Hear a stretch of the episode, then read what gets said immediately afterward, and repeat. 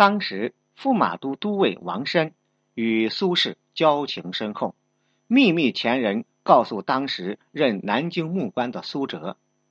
苏辙立即派人往湖州告知苏轼。当时黄甫传快马如飞，但是由于儿子生病在润州停留半日，所以苏辙人马先到。苏轼提前知道消息后，立即告假，又通判祖武坡全摄州事。黄甫传到达湖州后。态度十分强硬的将苏轼押解赴京。苏轼在七月二十八日被逮捕，八月十八日送进御史台的监狱，八月二十日便被正式提讯。御史台在此案中负责推勘，也就是调查审讯、开明事实，其结果呈现为供状。接下来当由大理寺。负责检法，也就是针对苏轼的罪状找到相应的法律条文进行判决，其结果便是判词。根据东坡乌台诗案记载，御史台于元丰二年十一月三十日奏上审讯结果，即苏轼从被押至御史台的八月十八日起，直至十一月底，乌台诗案。都处在审讯阶段，审讯的结果就是供状。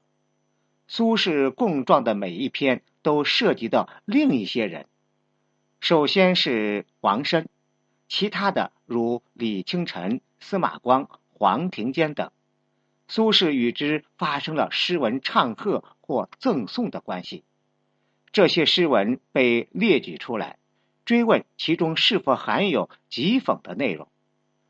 供状分别列了大约四十篇，而篇幅最大的就是跟王申相关的第一篇。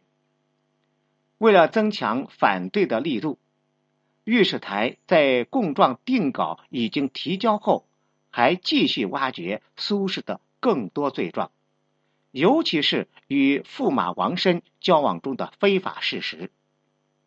监察御史李行和正臣上奏说。苏轼愚弄朝廷，妄自尊大。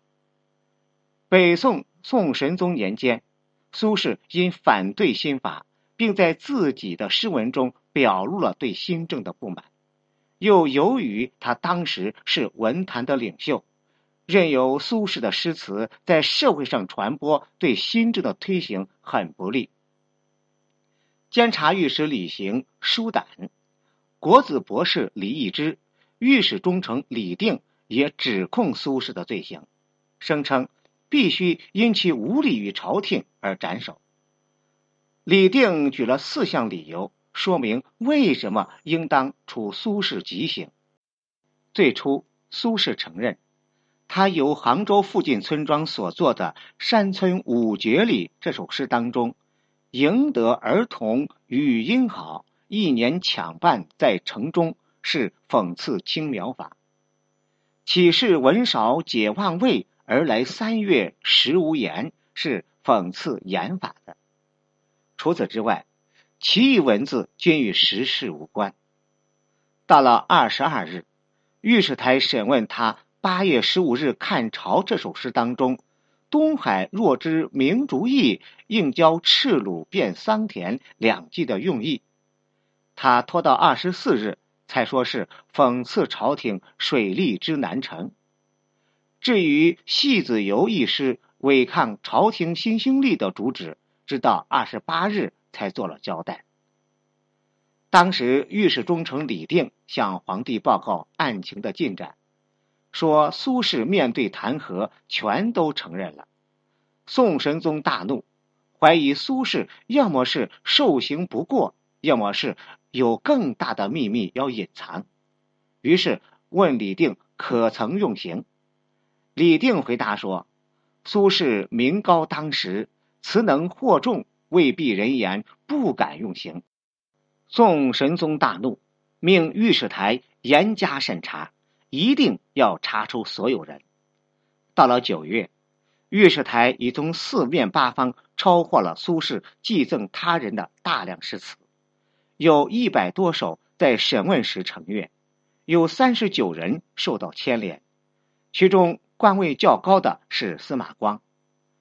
王安石罢相的次年，也就是一零七七年，苏轼寄赠司马光一首《独乐园》，御史台说这首诗讽刺新法，苏轼。供认不讳。